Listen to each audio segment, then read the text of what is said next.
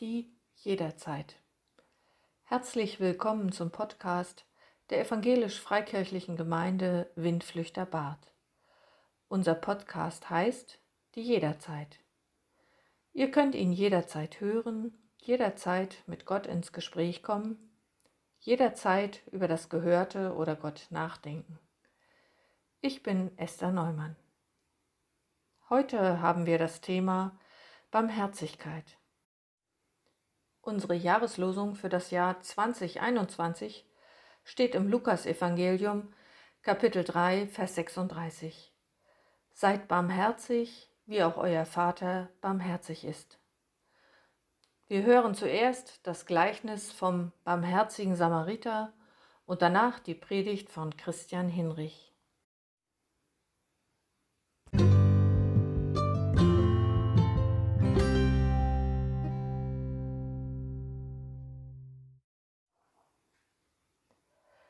Der barmherzige Samariter. Lukas 10, Vers 25 bis 37. Ich lese nach der Übersetzung Hoffnung für alle. Der barmherzige Samariter, das wichtigste Gebot. Da stand ein Schriftgelehrter auf, um Jesus eine Falle zu stellen. Meister, fragte er scheinheilig, was muss ich tun, um das ewige Leben zu bekommen? Jesus erwiderte, Was steht denn darüber im Gesetz Gottes? Was liest du dort? Der Schriftgelehrte antwortete, Du sollst Gott, deinen Herrn, lieben mit deinem ganzen Herzen, von ganzer Seele, mit aller Kraft und deinem ganzen Verstand. Und auch deinen Mitmenschen sollst du so lieben wie dich selbst. Richtig, erwiderte Jesus. Tue das und du wirst ewig leben. Aber der Mann wollte sich damit nicht zufrieden geben und fragte weiter, Wer gehört denn zu meinen Mitmenschen? Wie ist das gemeint? Jesus antwortete ihm mit einer Geschichte. Ein Mann wanderte von Jerusalem nach Jericho hinunter. Unterwegs wurde er von Räubern überfallen, sie schlugen ihn zusammen plünderten ihn aus und ließen ihn halbtot liegen. Dann machten sie sich davon. Zufällig kam bald darauf ein Priester vorbei. Er sah den Mann liegen und ging schnell weiter. Genauso verhielt sich ein Tempeldiener. Er sah zwar den verletzten Mann, aber er blieb nicht stehen, sondern machte einen großen Bogen um ihn. Dann kam einer der verachteten Samariter vorbei. Als er den Verletzten sah, hatte er Mitleid mit ihm. Er beugte sich zu ihm hinunter und behandelte seine Wunden. Dann hob er ihn auf sein Reittier und brachte ihn in den nächsten Gasthof, wo er den Kranken besser pflegen und versorgen konnte. Als er am nächsten Tag weiterreisen musste, gab er dem Wirt Geld und bat ihn, pflege den Mann gesund. Sollte das Geld nicht reichen, werde ich dir den Rest auf meiner Rückreise bezahlen. Welcher von den dreien, fragte Jesus jetzt den Schriftgelehrten, hat nach deiner Meinung Gottes Gebot erfüllt und an dem Überfallenen als Mitmensch gehandelt? Der Schriftgelehrte erwiderte, natürlich der Mann, der ihm geholfen hat. Dann geh und folge seinem Beispiel, forderte Jesus ihn auf.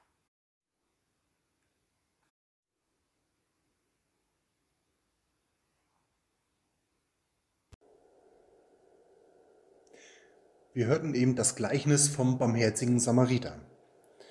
Vielleicht kanntest du diese Geschichte schon, vielleicht aber auch nicht. Wie würde so eine Begebenheit in der heutigen Zeit aussehen? Ich möchte uns eine etwas modernere Variante erzählen, und zwar eine Variante von Cornelia Krönert. Auf einer Landstraße ist ein Auto unterwegs. Der Weg führt durch ein kleines Waldstück. Es ist schönes Wetter, die Sonne scheint. Plötzlich springt ein Tier auf die Straße. Der Fahrer bremst, es kracht. Und er fährt vor einen Baum. Er ist verletzt und kann sich nicht alleine aus dem Auto befreien. Wo ist mein Handy? Ich komme nicht ran. Es ist unter den Sitz gefallen. Auch mein Fuß ist eingeklemmt. Das tut so weh. Wer kann mir jetzt helfen? Da kommt ein weiteres Auto die Straße entlang. Oh, das ist der Bürgermeister vom Nachbarort in seinem neuen Audi. Der hat's aber eilig. Wahrscheinlich muss er pünktlich zu einem Termin kommen. Er sieht den Unfall und fährt vorbei.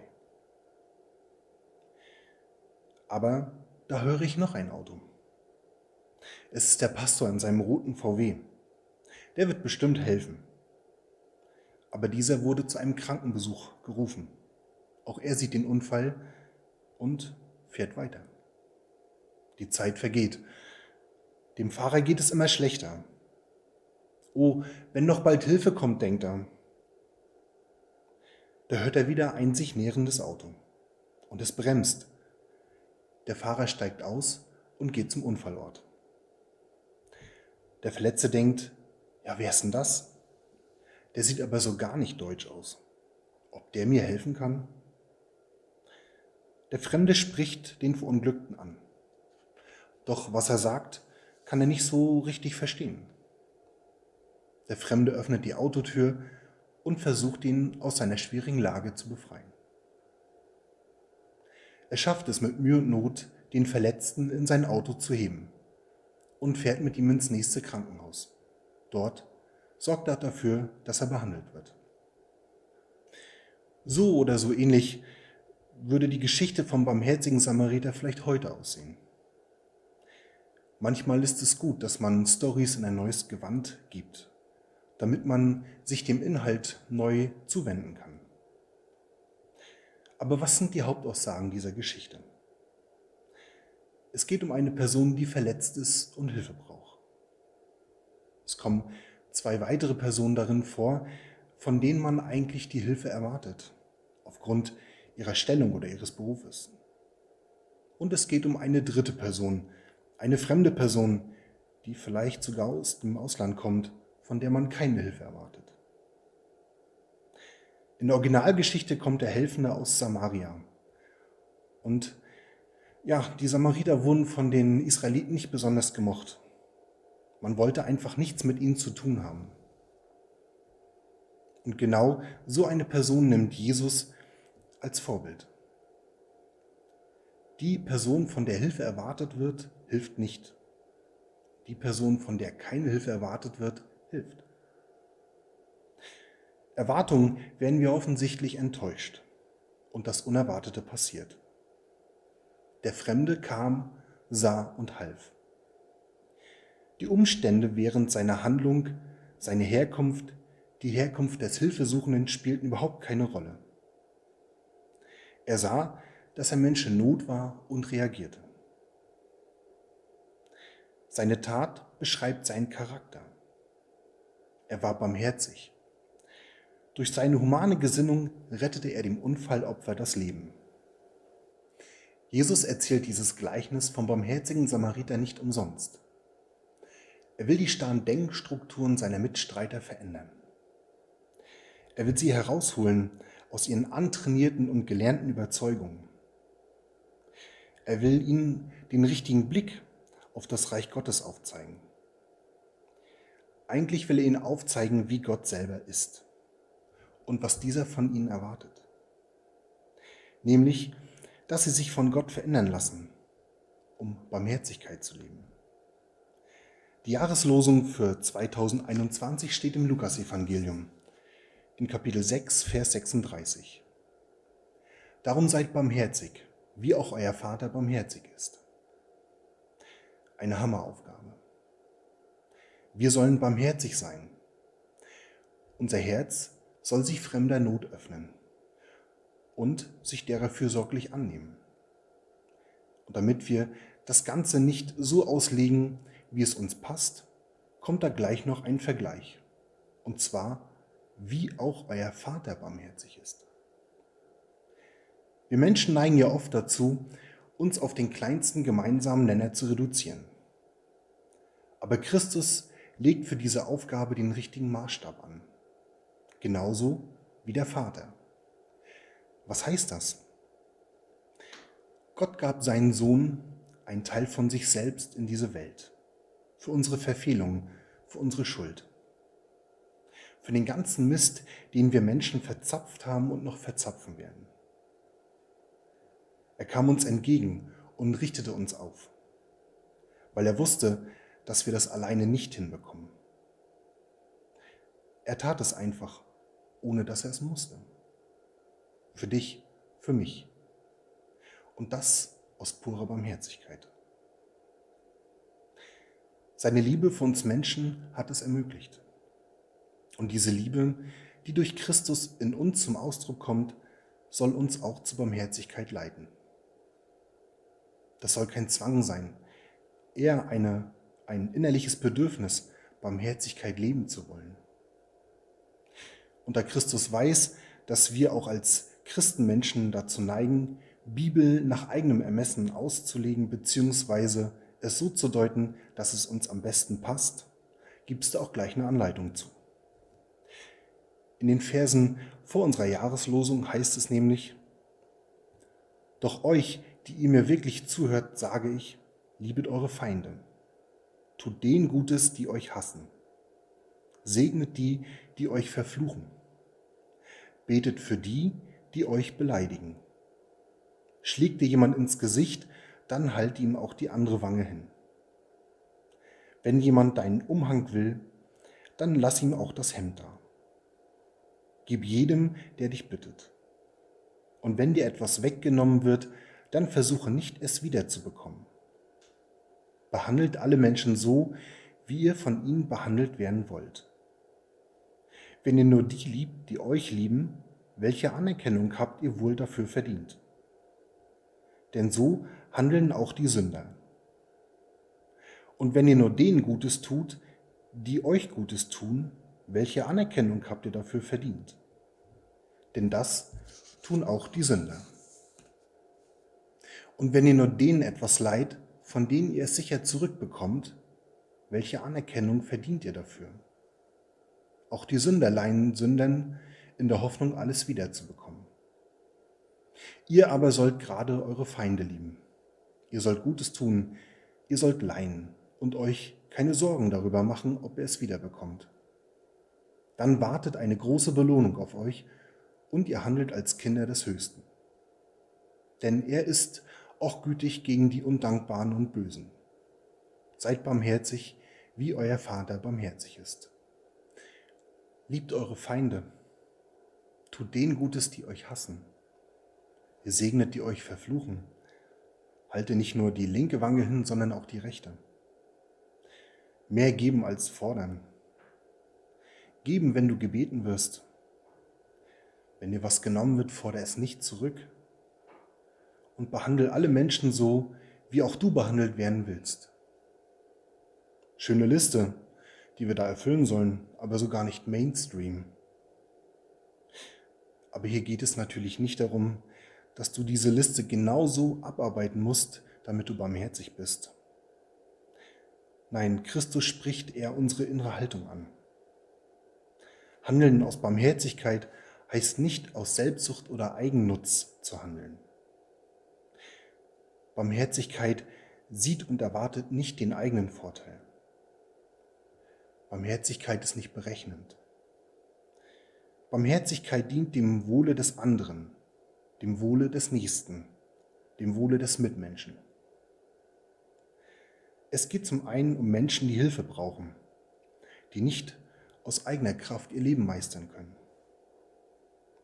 Und da können wir, da kannst du auch deinen Beitrag leisten. Es gibt viele Dinge, in denen du vielleicht sehr begabt bist oder ein besonders gutes Verständnis von Dingen und Vorgängen hast, wobei du anderen helfen kannst. Gott schenkt uns Gelegenheiten. Und wenn wir mit offenen Augen und Herzen durch den Tag gehen, werden wir viele Menschen treffen, die Barmherzigkeit brauchen. Wir als Gemeinde wollen auch 2021 uns weiter auf dem Weg machen, diakonische Projekte zu entwickeln. Da gibt es schon das ein oder andere, was gut am Start ist. Aber wir wollen auch weiter offen sein für Gottes Reden. Um da zu gucken, wo Hilfe gebraucht wird. Barmherzigkeit. Zum anderen kann Barmherzigkeit auch über schwierige Zeiten hinweg helfen, dass wir diese Zeiten überstehen können. Jetzt in der Zeit der Pandemie, wo nichts mehr so ist, wie es einmal war. Da stellt sich schon die Frage, ob die Jahreslosung eine prophetische Aussage für dieses Jahr hat. Denn die Sichtung von Versen für eine Jahreslosung beginnt vier Jahre, bevor sie erscheint. Und drei Jahre vor Datum entscheidet dann der ökumenische Arbeitskreis den einen Vers. Das heißt, 2018 fiel die Entscheidung für die Jahreslosung 2021. Drei Jahre bevor der Gesundheitsminister Jens Spahn die Aussage traf, wir werden einander viel verzeihen müssen. Diese Pandemie rüttelt unsere Gesellschaft so richtig durch. Eine Zeit, die uns verunsichert, wo unterschiedlichste Meinungen über den Virus und den dazugehörigen Einschränkungen aufeinanderprallen und unsere Gesellschaft auf eine ganz schöne Zerreißprobe stellt. Zum einen gibt es die, die den Virus ernst nehmen. Zum anderen die, die es nicht tun. Einige finden die Reaktion der Regierenden gut, wiederum andere nicht. Lassen wir uns davon anstecken? Schlagen wir uns auf eine Seite? Dafür? Dagegen? Gehen wir doch in dieser Zeit barmherzig miteinander um. Achten aufeinander sehen das, was uns verbindet, unter Berücksichtigung der Einschränkungen.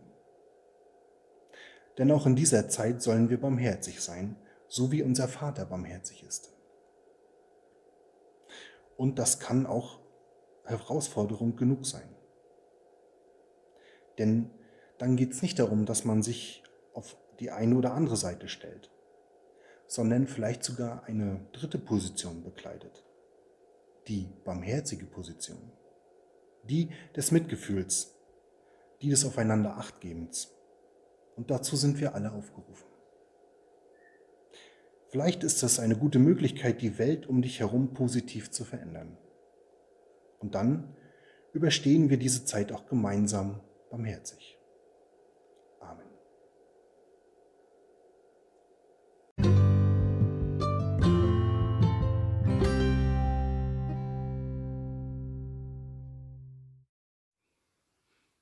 Vielen Dank für euer Zuhören. Ihr seid ganz herzlich eingeladen am nächsten Sonntag zu einer neuen Folge in unserem Podcast. Besucht uns auch gerne auf YouTube und seht euch den ganzen Gottesdienst an. Oder auf unserer Homepage oder bei Facebook. Bis zum nächsten Mal. Bleibt behütet. Eure Esther.